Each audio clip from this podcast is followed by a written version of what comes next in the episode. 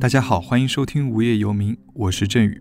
今天节目的开头呢，有一个广告，这次是想给大家推荐一款很舒服的枕头。睡觉对我来说是一件特别重要的事情。之前常常和朋友交流，当自己压力特别大，或者是感到非常受挫的时候，是怎么样进行自我疗愈的？那我的答案呢，其实就是睡觉。一方面呢，它很便宜；另一方面呢，它又特别的有效，能够让我暂时不用去想那些特别烦心的事情。等到精力恢复了，觉得有力量了，再一件一件的去解决。有的时候写不出来稿子，或者是做不出来节目，感觉自己卡住了的时候呢，我就经常把电脑一关，然后到床上趴着。趴那么个十几二十分钟，整个人都会感觉舒畅很多。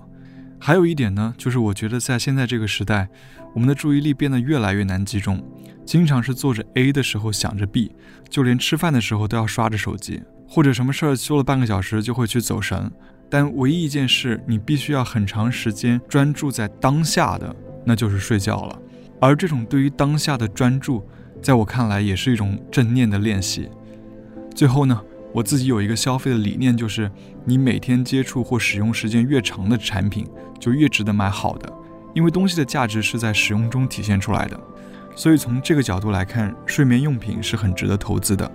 因为你和他们接触的时间，可能比你跟任何一个其他的东西接触的时间都还要更长。那么在睡眠用品中，我觉得枕头是非常重要的一个了。所以今天呢，就特别想推荐这款棉豆枕头给大家。棉豆枕头的外形很像一颗蚕豆，中间低，四周高。相比于一般的枕头呢，尺寸要大上一圈。摸上去特别柔软，但枕上去又感觉到它恰到好处的韧性，完全不会有一种塌陷感。我觉得很好的平衡了支撑性和柔软的触感。这种材料是他们和德国巴斯夫特种材料实验室进行合作研发的，不仅透气性比一般的记忆海绵好很多，也耐久得多。而中间低、四周高的设计，也让你无论是正睡还是侧睡都可以睡得很舒服。除了枕芯，它的枕套也很值得一提，面料是莫代尔纤维和氨纶的混纺，触感很顺滑，又比一般的枕头面料有弹性，透气性也特别好，而且更换起来也非常方便。我这几个月一直都在用棉豆睡觉，总体感觉还是非常舒服的。如果你最近刚好需要一个枕头，不妨考虑一下棉豆，我觉得它真的很值得一试。购买棉豆的方法很简单，就是在天猫搜索“绵绵旗舰店”就可以。第一个“绵”呢是绵羊的“绵”，也就是绞丝旁的那个“绵”。那么第二个“绵”呢是睡眠的“眠”，绵绵。然后找到之后，和客服说“无业游民”四个字，你就可以领取到一个四十元的专属优惠券，享受到和双十一一样的全年最低价格。或者呢，你也可以点击 show note 中的链接，直接领券购买，那么价格呢都是一样的。当然，对于睡眠用品，可能各个人的偏好都不一样，绵绵也充分考虑到了这一点。所以，如果你买回来试了，觉得自己不喜欢，他们也是接受七天无理由退款的，完全没有后顾之忧。最后特别提示一下，这个优惠券的领取有效期只有三个礼拜，所以如果你想试试看的话，就赶紧行动吧。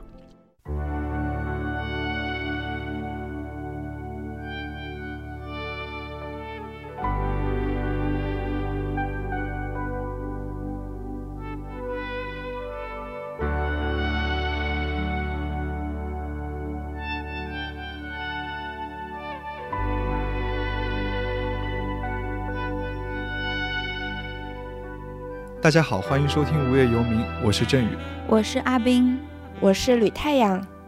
对，在今天这期节目呢，其实我们特别想聊一聊转行这个话题啊。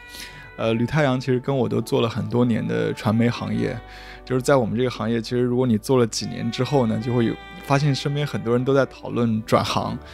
当然，这一方面是因为这几年这个大环境就是众所周知的，这个 做传媒越来越难了。那另外一方面也是呢，就是。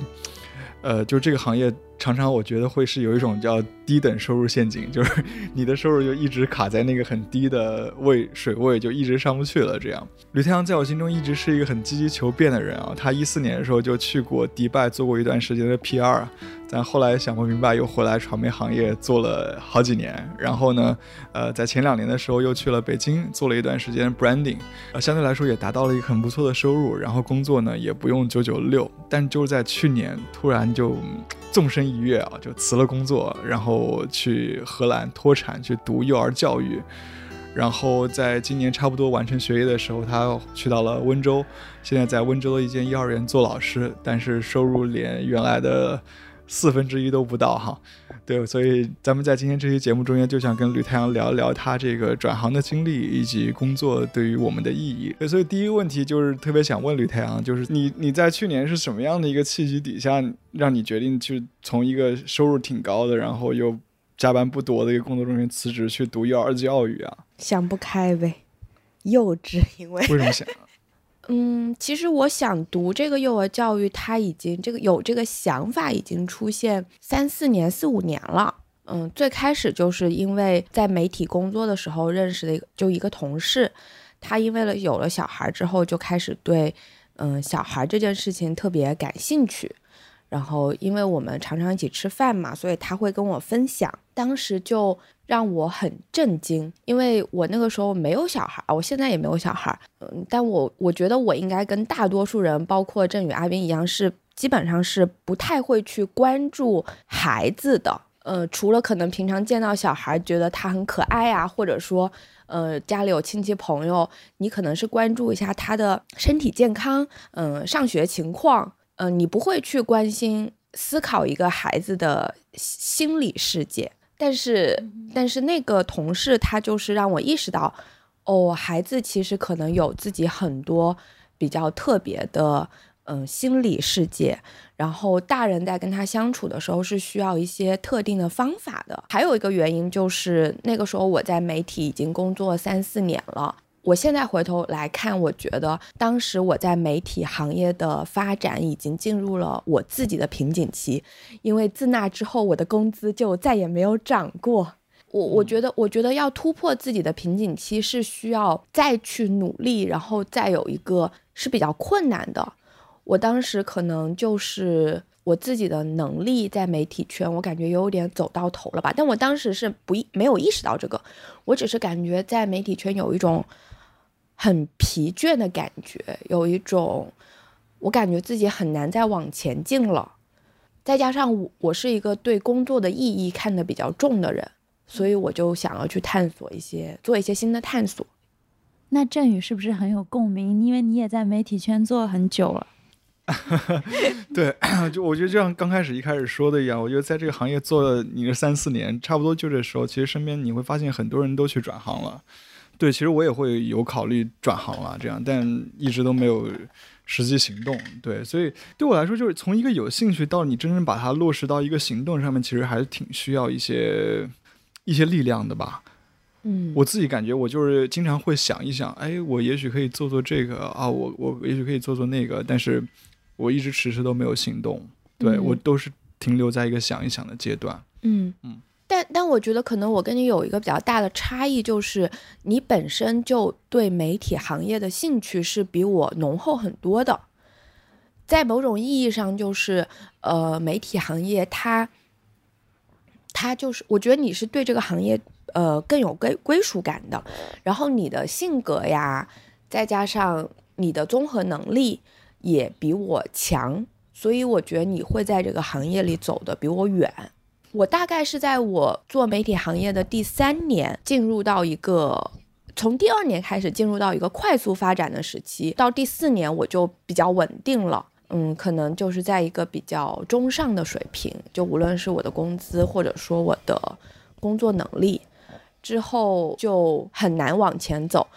嗯，当我很难往前走的时候，特别是头两年。嗯，就比较快速进步的那两年，我还是虽然压力特别特别大，但是因为有太多新的东西要学，所以感觉还是不错的。到之后就进入一个比较稳定，但是工资又不错的状态的时候，我就是感觉自己在退步。所以也是在那个时候你去迪拜的，对吧？对，那个时候中间有一年就是我去了迪拜。嗯，去迪拜很直接的原因是我厌倦了香港，就是也厌倦了。就是当时觉得在那个行业里面已经有一点止步不前，那其实只是我工作的第四年，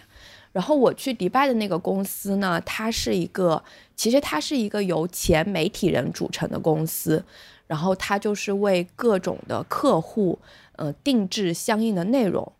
当时我们的客户还是就是比较优质的，可能有一些比较大的体育比赛的组织，有一些政府，有一些国际型的 NGO。然后我的前同事很多之前可能就是在《卫报》啊、路透社啊、呃彭博呀这些算是媒体，就是全世界的一线媒体工作的。但是那份工作它的呃工资是非常的好，然后接触的人在父母看来就是是属于非常体面的。但是我自己就感觉我的同事他们之所以做这份工作，他们也有很明确的跟我讲。嗯，他们做这份工作就是因为他们可以买别墅，然后可以 成家立业，就为了钱呗。所以他们会比起我而言，就是会珍惜那份工作很多。我在那那份工作，他每天只用工作七个小时，但我实际上可能每天只用工作一个小时。我就是觉得在那里挺闷的，可能也跟在迪拜这个城市有关。然后正好那个时候，我们之前的一个前同事在香港新创立了一个媒体嘛。请就是问大家要不要嗯再跟他一起做，我就回来了嘛，跟郑宇一起，对吧？但你当时回来，就是你不会考虑吗？就是还能再找到这样的一种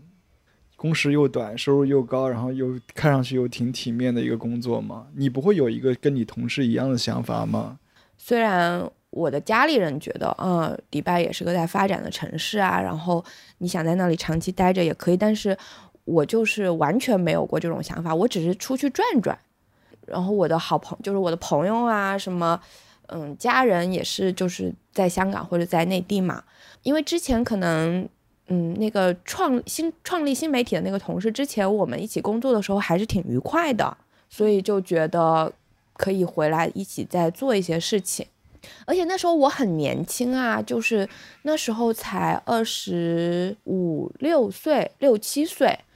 那个时候你不会想着要成家立业啊，对不对？但当时你去迪拜之前，你不是说已经对媒体的工作感到有一些厌倦了吗？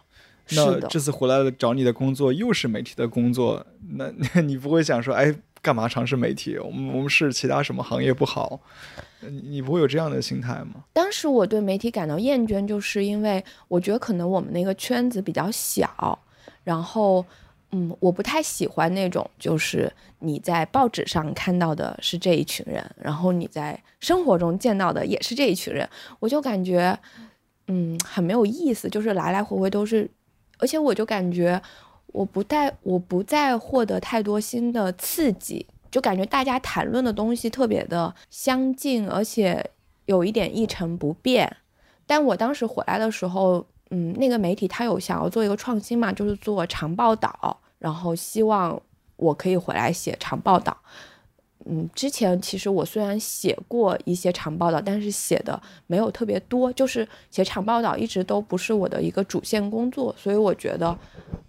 还是可以尝试一下的。其实，在迪拜那份工作，我自己感觉理解是比较像就是通常意义上的 PR，对吧？可能工作内容也是公关的一部分，可能跟品牌有所交叉。你在做这份工作的时候，你和你之前的那份两份媒体工作相比呢？你会觉得这个 PR 的工作跟那两个媒体工作有什么很大的一个区别吗？其实它不太像一个 PR，它比较像是，比如说当时我们的一个客户，嗯，他可能就是政府，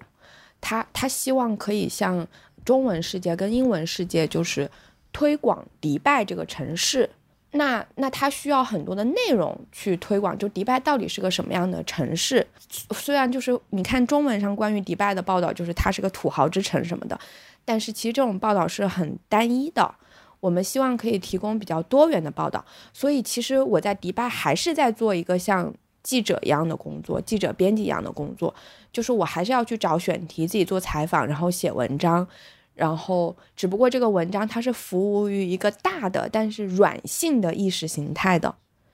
就是迪拜可能是一个多元的、丰富的地方，所以我找的选题还都是我自己找的选题。比如说，我写过一个阿拉伯妇女，她又是一个餐厅里面的主厨，本来这个女性主厨就是不多的嘛，然后她是一个阿拉伯妇女，但她。也是一个主厨，然后我第一次见她的时候，她穿的是一双鲜红色的高跟鞋，这个也跟大家通行意义中的阿拉伯妇女的形象不太一样，所以就是我找的选题还是我真的觉得哦，原来迪拜还有这个，只不过它的价值观是，比较偏正面的。我我虽然我在迪拜也见到很多工人，就迪拜的可能很多工人他们的生活处境就是呃比较惨，但是可能但我知道我就不会去写这个。但如果我在香港的话，我没有这种呃软性的意识形态嘛，嗯，所以我我在香港的时候，你可能是有什么不好的现象，你才会去写，对不对？就是你会希望自己写出来是有批判性的报道。我听你们刚刚聊了这么多关于媒体的这个工作，包括你自己工作做的东西嘛。其实因为就是工作对我来讲是蛮有一个困境的一件事情吧。然后，但是当我去想工作的类型的时候，我会觉得记者的工作或者是在传媒领域的工作，其实还是一个蛮有诱惑力的选择。因为它就是可以让你有一个比较容易进入社会去观察、去学习的一一个门槛也比较低的一个机会，对吧？但是你做了几年之后，我知道，包括振宇他做了几年之后，其实可能跟行业中的其他的人也都一样，你们都会思考转行。阿斌刚刚说，嗯，他现在就是从外面来看，觉得媒体这个行业还是有比较多的吸引力的。嗯，我想我想听听，就是振宇是怎么想的？我觉得他是有的。尤其是我觉得，对于我们这些可能来香港读书毕业之后的呃学生来说吧，如果你读的不是金融、地产、计算机那些哈，可能你面临的选择并不多。就是我知道很多人后来，尤其是后面几年来的很多人都去卖保险了，然后要不然就是做金融的，要不然就是有的时候做一些计算机，就是其他的就是可能都是跟媒体相关的一些职业。这样，就我认识的人里面。呃，我觉得这个吸引力就像阿斌刚刚讲，它是有的，就是它可能好玩儿，就好像你从一个职业中间，你可以去窥探到其他好多不同的职业，就是在横向和纵向上你都可以有一个探索。但我觉得这一点可能又恰恰是它不好的地方，就是你去看别人做和你亲自落场去做，那感觉是非常不同的。所以很多时候它也是一个局外人这样。一开始的时候，你对很多职业不知道的时候，你去。通过媒体的职业，你去看到很多行业、很多事情很杂嘛，可能它是很有吸引力的。但是你做了几年之后，你会觉得好像也都是自己始终是一个旁观者的身份。然后另外再加上最近几年这个呃舆论环境也越来越收紧嘛，可以做的东西就越来越少。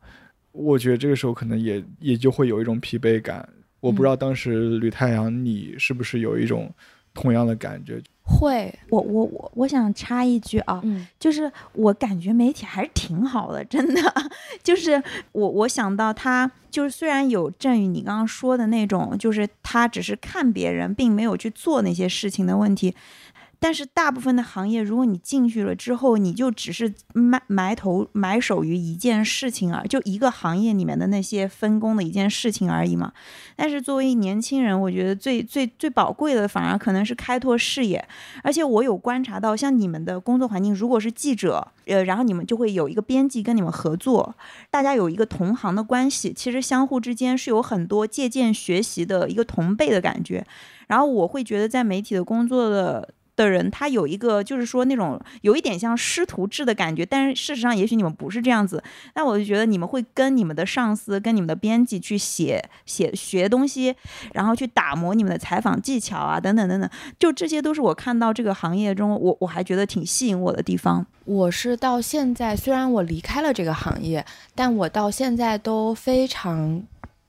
感激，就是我有过一段这样的经历。因为他的确就是像阿斌说的，呃，作为一个年轻人，特别是我以前是一个非常沉溺于自我的年轻人，我以前是不看报、不看杂志、只看书的人，所以呢，我对大千世界周围的现实世界的了解是非常非常少的。但我因为阴差阳错的原因，就是进了这个行业。嗯，跟一些我觉得其实还是蛮优秀的人一起工作啦，他真的是有驱动我去了解很多我自己的舒适圈以外的人和事，然后真的是很开拓眼界的。特别是在你很年轻的时候，你因为采访的关系，你就是可以去见一些传说中的什么人物啊，或者是某些普通人不会出入的场合。虽然你自己还是一穷二白。但因为你，嗯，见多了就比较，嗯，怎么说，就脱敏。像我现在就对这些东西比较脱敏，嗯，他会莫名的给我一种，嗯，怎么说，勇气就比如说我我之前在嗯荷兰学习的时候，我就会很自然的在网上搜索有什么我觉得不错的幼儿园，然后我就会给他写信问我能不能去参观。然后我的同学就说，他们完全没有这样子的概念，因为他们觉得去联系一个人问可不可以去他那里是一件很困难的事情，就是他不太明白为什么别人要去接待你啊什么什么的。但因为我有太多这样的经历了，所以这件事情我会有一种，哎，你你不让我去，那我最后就不去呗。但是我都可以问一问，就是我我这种问一问的这种心理门槛对我而言就是很很低。甚至我在温州的这份工作，也就是我当时很八卦，那时候我还没有去学习呃幼儿教育，我甚至没有见过幼儿园。然后我就在温州过年的时候，我就想。呃，这里有有没有幼儿园？我可不可以去参观啊？然后我就随便搜了个公众，呃，在微信上搜了一下，搜到有这这个幼儿园，我就去看了一下，然后就联系上。之后过了一两年，他们正好有个职位，就问我要不要去工作。所以就是这种，嗯，可能就是我会我会比较容易的跟陌生人发生联系，这种习惯可能就是跟我的在媒体行业的工作是有关的。嗯，但是我也的确会有就是。嗯，振宇说的那种比较虚的东西，比如说，因为我觉得媒体它是一个大部分时候它都是发生在你的脑子里面的一个事情，然后你动手的部分就是把你脑子里面的东西敲出来嘛。然后当然你可以通过去看书呀，或者说去嗯各种像各种所谓的什么专家学者，就是去聊天去提问，你感觉你就是会。一下子快速的去掌握某个行业或是某个问题的所谓的本质吧，或者说核心，你就会很自然的有一种框架式的思考。像我这种思思考的方式，就是已经变成我的习惯了。然后这种框架式的思考呢？它的好处就是，好像你可能看问题很全面，就不像阿斌说的，你可能嗯只是在某个行业，你就是埋头其中。我可能就会比较容易从点看到面，但是它的缺点就是，你会很容易发现，你会自己觉得你会把事情给看完了、看透了。因为随着我工作那么几年，我就发现来来回回大家讨论的，其实很根本的问题就是那些问题。它当然会因为。你这个行业工作的变化，它会有一些嗯具体的呃变化啊。随着你对一个行业的深入，你可能会问出不一样的问题。但是这些问题很多时候都是嗯，就是福音在某个呃框架下，然后这个框架又是跟你自己的价值观、价值取向是有关的。比如说像我就是对资本主义的发展比较有反思的一个人，所以当我当我会去看很多的问题的时候，我就会去想。嗯，这个东西它，嗯，带来了，它带来了什么？然后它又是怎么样在跟资本主义的这个规则就是博弈的？然后你就会具体的去看它到底具体怎么博弈啊，怎么怎么怎么的。但是你会真的很快，你就会觉得啊，这个事情好像就是这样。但是等到，比如说，我记得我刚去上幼儿教育的时候，我记得才上了一节课，我就给阿斌发信息说，嗯，我觉得太简单了。就他讲的那些，因为他讲的很理念的时候，我就觉得啊，这些我都懂啊。我没有来上课的时候，我就是这么想的呀。我就感觉这个课本身对我没有太多的启发。但是等到我现在不是才工作两个月吗？我终于明白，亲身体会什么叫纸上得来终觉浅。就是你之，我之前是觉得我自己是都懂了，现在我知道我懂了，但没有用。你懂了，跟到你做出来是一个十万八千里的距离，而且你所谓的懂了，因为你懂的是一些比较大的理念。等你遇到具体的情境，每一个每一个具体的问题的时候，你会发现你的那些大的理念怎么样在这一个具体的事件中，去按照你的理念去处理，它的那个处理方法是千变万化的。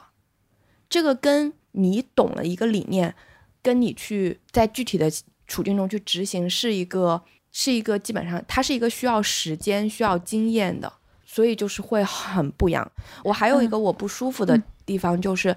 在媒体的关系里面，我对于人跟人的关系，嗯，没有那么的舒服，因为因为我的受访者常常会在一两个小时里面跟你讲一些他内心很深处的东西，然后你们可能会在一段的时间内会变得亲密，但是当你真正去工作的时候，你会发现你能维系的关系其实数量是很有限的。所以我常常就觉得我在跟别人交往的时候，我好像就是在拿他身上的东西，拿了之后再去传递出去。这种关系我觉得是不那么人性的，因为我觉得比较人性自然的关系，首先它不会建立的那么快。常常我去采访的时候，别人就会觉得你好懂我这样子，但实际上，但实际上你你是好像在某些。东西里面好像很深刻的东西上面是懂这个人，但你其实这个人还对你还是一个陌生人，他很多作于作为人的一些很物理的、很具体的属性你是不懂的，你是不了解的，这个部分一直都是我不太能很好的去处理。嗯，我明白太阳你讲的这种状态哦，就是因为我自己也有过几次采访的经历，也有也有这种不能够不太懂得处理这种人际关系。的那种困境吧，呃，但是有两两点，我觉得可以换一种思路去思考。比如说，嗯，就是你们说的这种所谓呃媒体的工作，很像在大脑里面去跑程序，没有落手落脚，真正去去做。但是媒体人他其实就是媒体的工作，他很多时候是去建构了这个社会当中很多的思考，提出很多问题，也给这些问题呃试图去解答。但是，可能当你们自己去回答这些问题的时候，我觉得可能有一种可能性是，你们更能够从这些你们自己建构的答案当中去走出来，因为这些思考和回答可能还会影响更多的人。另另外的一点就是，我我想到的就是所谓的这种人际关系上的一一个问题是，我觉得可能你们的工作也让你们有机会去。去更早的去进入一个很当代的人的一种关系的模式，就是你你交往的人不再仅仅局限于你原来自然生发的血缘呐、亲情、爱情或者是友情这样的关系，去到了一个更广泛的人群，可以是和陌生人，也可以是议题情景下的你跟学者或者是跟相关人，就是一个很 random 的关系，但这种关系也是可以真实的去到很亲密的，对，所以我觉得这是一个。可能当代人就会去去到的一种新的关系的模式，这种亲密、这种游离，也都是一个真实的会会出现的这种可能性吧。是，所以我就在想，这个工作能不能做长久，有跟他的性格也有关系。就如果他能够比较好的去消化刚刚说的那个，我觉得他就会做的比较久一点。我感觉我就是有一点，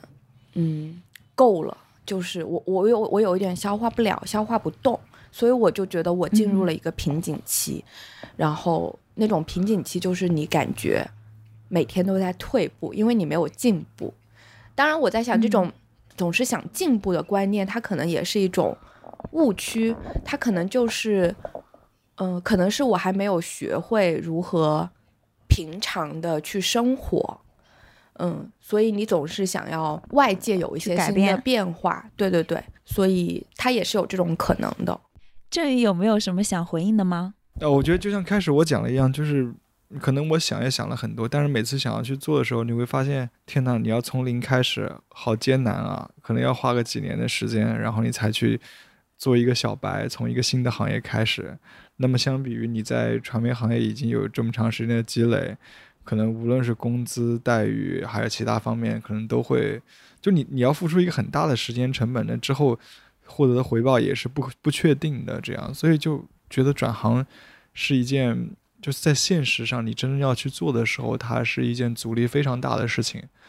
我不知道当时你有没有感到这种强大的阻力。这就是我相比于振宇的一个弱点，就是振宇还是一个比较务实的人，然后做事情就会想的比较清楚。我真的脑子想没有办法想那么清楚。你讲的这些东西，是我真正 转行之后工作这两个月才意识到，就是才意识到哦，原来这么困难，之前真的没想到。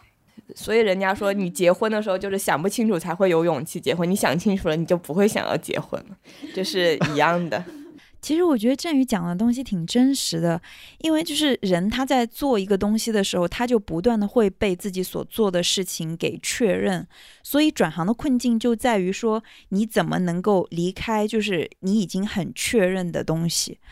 但是人也很奇妙的一点就是，你做事情是一定会遇到。你就是会厌倦，会渴望新的挑战，然后想要去试新鲜的东西，就看你在这种疲倦感和这种安全感之间，这两者如何去拉扯，最后哪一边赢了哪一边吧。其实我我其实现在蛮蛮有另外的一种心态，就是说，OK，我是喜欢媒体这个行业的，但是它不一定要成为你的工作。嗯，我会觉得我会一直做它，包括我们在现在在录的这个播客，它其实都是一个媒体。但你把它当做一个工作，那可能又是另外一回事，因为你工作要赚钱，要养家糊口。那可能就像我一开始提到，就是媒体很多时候它就是在 低等 收入陷阱嘛，对吧？就是你的收入达到某一个在其他行业看来相对来说比较低的一个收入的时候，它就停滞不前，不会再上涨了。那么随着你年纪越来越大，你生活的压力越来越大，你你可能考虑问题的时候，你考虑东西就会越来越多。这个时候你会发现，就是我靠，传媒行业的这个薪酬。可能真的不能够满足你很多的需要，你你你这个时候，我对我来说，这个时候可能就会想说，那那是不是其他的行业会很好呢？就像我以前的专业读的是法律嘛，然后那那个时候毕业出来，这个我去做传媒，别人去做法律，那别人现在已经比我有钱很多了，那你就会想，哦，是不是我当年选错了行业呢？如果处境倒回到那个时候，二零一二年前后那个时候。我我觉得我应该还是会选择传媒的，因为我不知道后来这个传媒的处境会有如此之大的一个变化。所以我的 argument 就是说，就是你当你喜欢一个东西，你就一定要把它当做一个职业吗？还是你一个职业其实就是为了赚钱，然后你不是很讨厌也可以呢？就是你怎么去看你那些在迪拜那些同事们他们的这个想法呢？嗯，因为我那个公司是他们所有的人都是英国人。然后他们，所以之前都是在很多是在伦敦生活的，呃，之前有一个同事，他就是在卫报工作，然后他就说，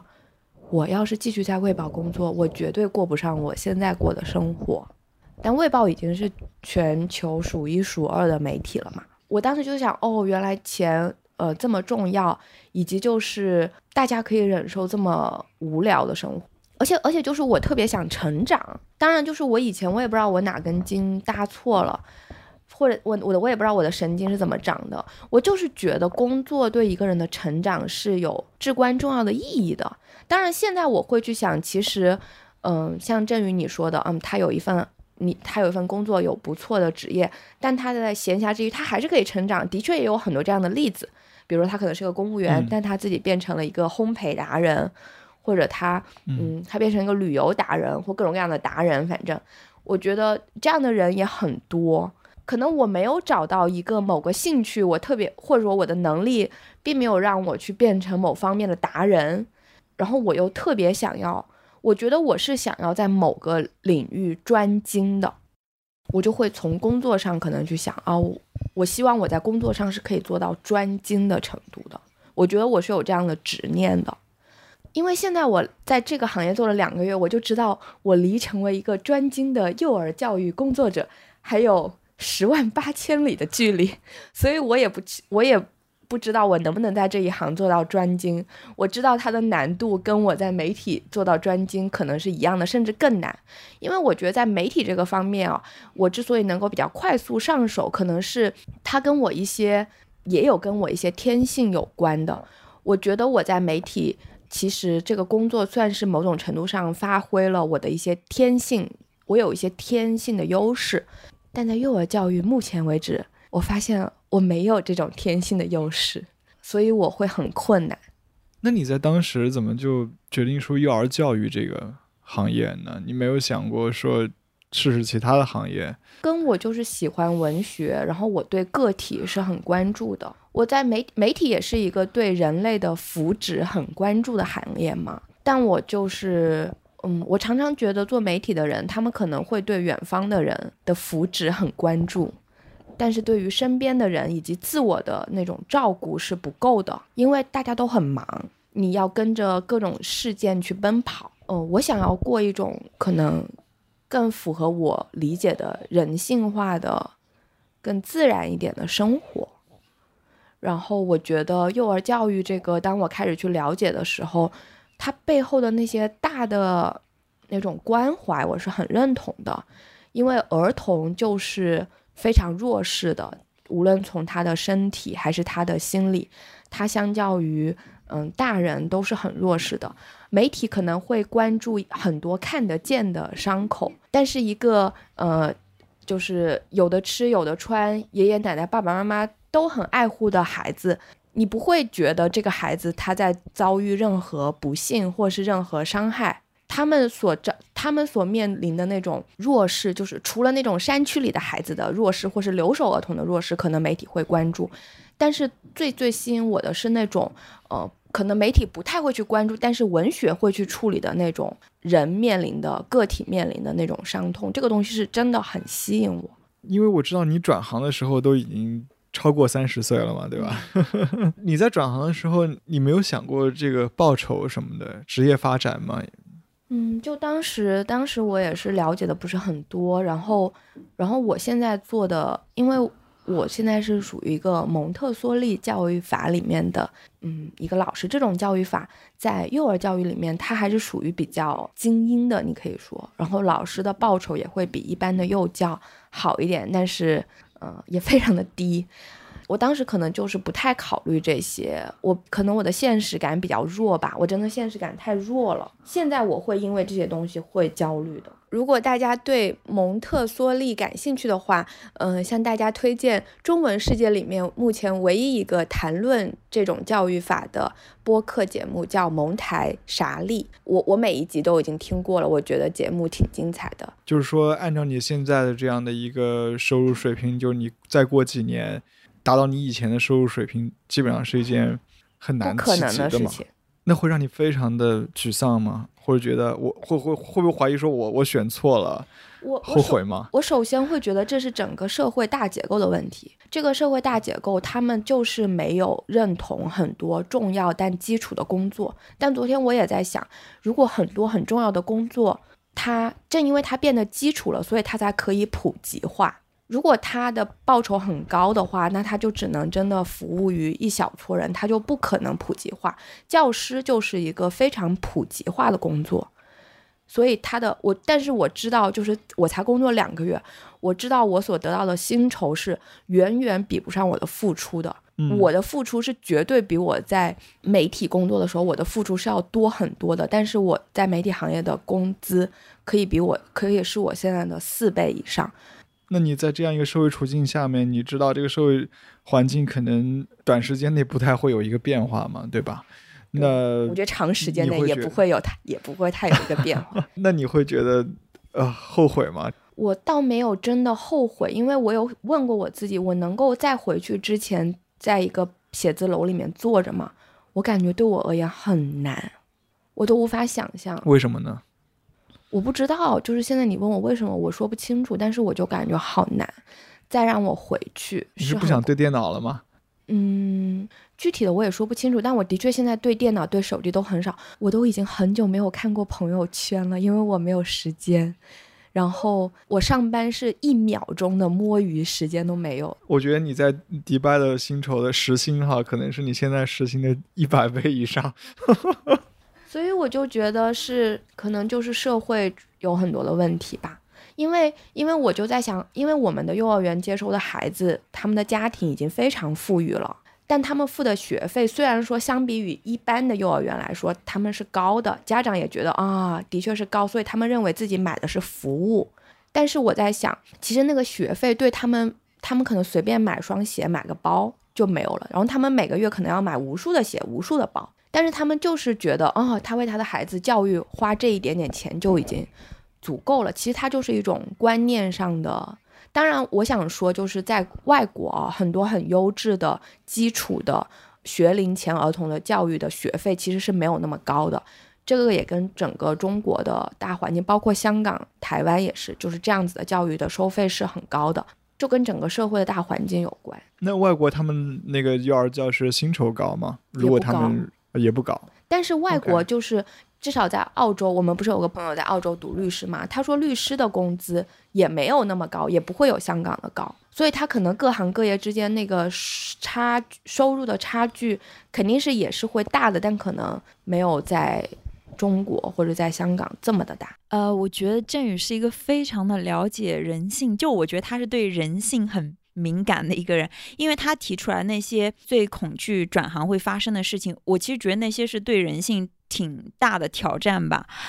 然后我我自己是比较偏理想化的。因为我比如讲我是学神学的嘛，虽然虽然我没有在做任何跟基督教相关的东西，但是我每次在我遇到人生的很多问题或者是一些困境的时候，我还是会去到这个基督教的信仰资源当中。但是我当时没有做这个行业的原因，就是因为我我在当时在教会啊，或者是在一些 NGO 呃去实习的时候，我就会去。看那里工作的人，我就想，我是不是想成为这样的人呢？我就意识到，其实我不是很想成为这样的人，所以我就没有去做那件事情。但是我我听太阳你讲你转行的这个经历，我觉得是更真实的。我觉得人在做选择的时候，很多时候就是这样，很偶然，很很情绪上的连接，才会让他踏出那一步的吧？哎，其实我很好奇，就是现在的你们是怎么看待人和工作的关系的呢？我我之前就前面不是说了吗？就是工作对我而言一直都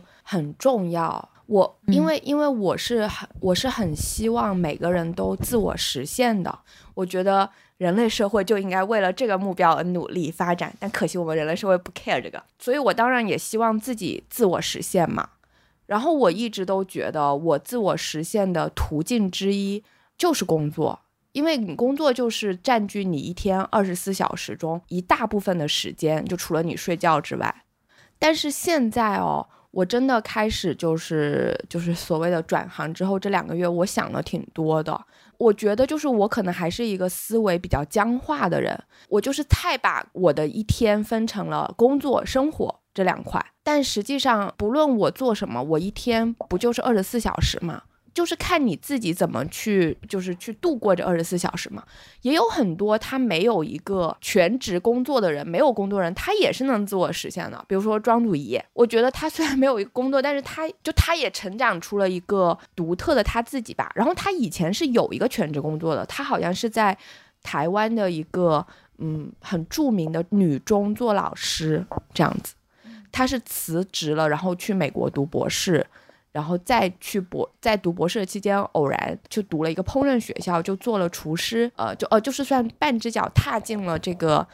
嗯，就是烹饪行业吧。但他又因为家庭的原因，其实他现在你可以说他没有工作，因为他就是个全职妈妈。但是他也在通过他的社交媒体，嗯，就是介绍很多关于饮食的知识。我觉得他也是长成了一个独特的。他自己的，但是吕阳，我想问，就接着你这个问题问，因为你讲的庄子怡，我觉得他实在是太特别了，或者对于一般的人来讲，太高高在上了。这样，在你身边有没有一一些个就是比较类似我们这样处境的普通的人，他在没有中工作的情况底下，他也有很好的一个自我实现？你有我我觉得每个人就算不工作，也是都可以自我实现的。就庄子怡是一个是一个典型，但是我不知道你什么叫自我实现，是我理解就是你感觉你自己。己在做的事情挺有意义、有价值的，是不是就是自我实现啊？我感觉你们俩就是，包括你们不工作，你们在其他的生活中做很多很多有意义的事情啊。比如讲，你你救个小猫，或者是什么，你去为了表达不同的意见，去去。去去参与一个公共事务什么的，类似这种啊，就我觉得，就除了工作以外，很多很多我们在做的事情都是有意义和有价值的。但是即使是这样子，我自己个人觉得，我还是有被没有工作这件事情困扰。我并不否定，就是作为一个人生活在这个世界上，你做很多事情都可以获得满足感、获得价值感和意义感。但是我自己理解工作，它是一个，尤其是像我这样。我跟振宇是属于新移民，在香港，虽然我已经在这里很多年了，但我会意识到，我跟这个社会来讲，我还是很离地的。就我，我觉得没有工作对我的困扰是这个，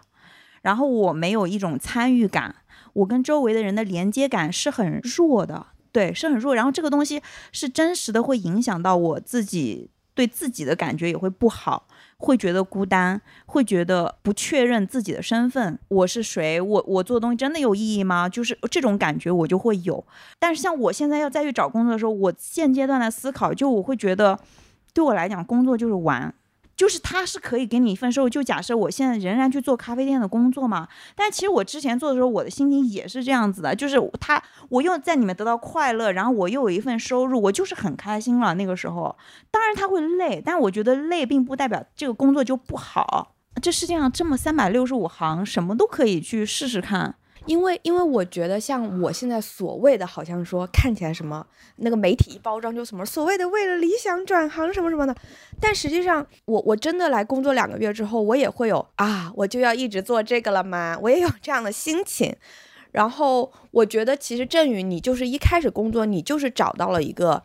嗯，就是其实其实他就是一个你的理想工作，或者说你就是跟他结婚了，但是随着你们的关系越来越深入，你会发现。这里面有很多东西是你满足不了的，但它不是一份工作可以去满足的。嗯嗯嗯，我觉得挺重要的。就是我有一段时间也是挺迷茫，尤其就就像开始说的一样，我就是想着转行，但也觉得我靠，怎么这么难才能转？而且转了之后就面临一个巨大的不可知。转行你是要付代价的嘛？你你你可能你你要把这工作辞了，然后你可能要先读书或者怎么样拿一个资格。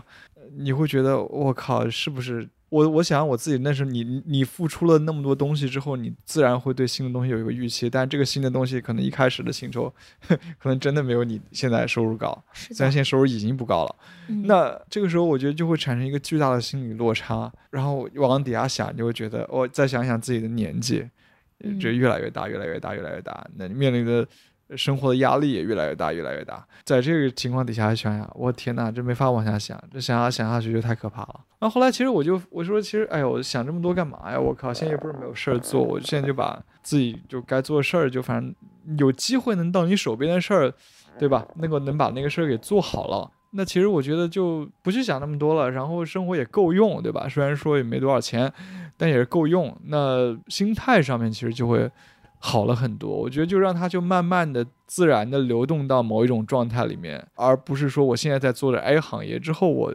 我的时候总是想象着 B 行业。我觉得对对我那时候来讲，我觉得就就比较难。也许 B 行业真的有一个机会给到我了，那我水到渠成就真的去做 B 行业，我觉得那样就可能比较自然。但是在那个机会没有出现之前，那我觉得就反正就先把。A 这个事情先给做着了嘛？觉得你这样一是比较健康，这不就是我之前说的，就活在当下吗？也就是我之前说的，你现在已经没有那个主线任务，就是外界强加给你的一个主轴，但是你不就是在随机应变吗？我觉得可能成年之后的人生，很多时候就是这样子。哎，那个吕太阳，其实我蛮想问一下，就是。在你认识的人里面，就是我们说转行可能分两种嘛，一种是可能相近行业的转行，你比如说你做传媒之后，你去做 PR，或者你做那个品牌，或者你做 marketing，它可能多多少少都是有一些关系的，对不对？嗯。啊，甚至说可以关系还挺大的，这是这这是算是一种转行。但是另外一种转行就是说两个行业完全没有什么关系的。你比如说，你一个做传媒的之后去做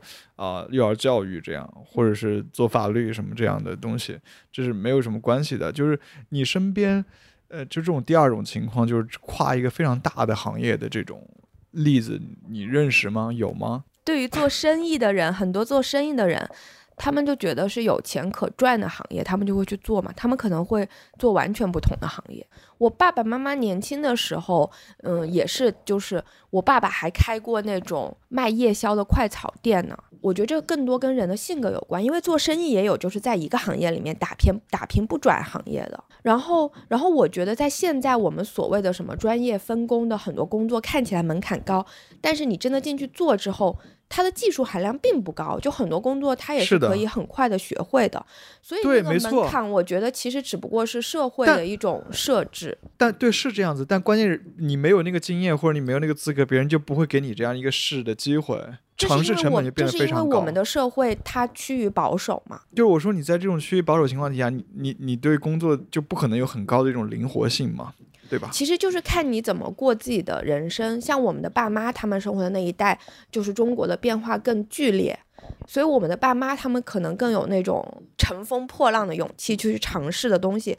虽然你可能在小一辈的看起来，你觉得他们的生活可能过得乱七八糟的，他们又做这个又做那个又做那个又做这个，在他们那个年代生活变化很剧烈，他们可能之前还是战争还是饥荒。然后还是什么剧烈的政治运动，然后一下子又什么市场经济开放，但他们已经又有了孩子，上有老下有小，所以他们必须要去这样子去行动。我觉得追求安稳的反或追求清晰的人生的，反倒是我们这一代，因为我们的人生好像很清晰，你读这个专业你就得做这个事情，这样子的观念，我现在在想会不会是也是一种自我束缚？绝对是，好不好？我觉得是，因为我现在在做这个。因为我，你看我看起来好像是我的转行，听起来某种意义上是很靠谱的。我我读了一个这个行业中一个含金量很高的证书，然后我再去做，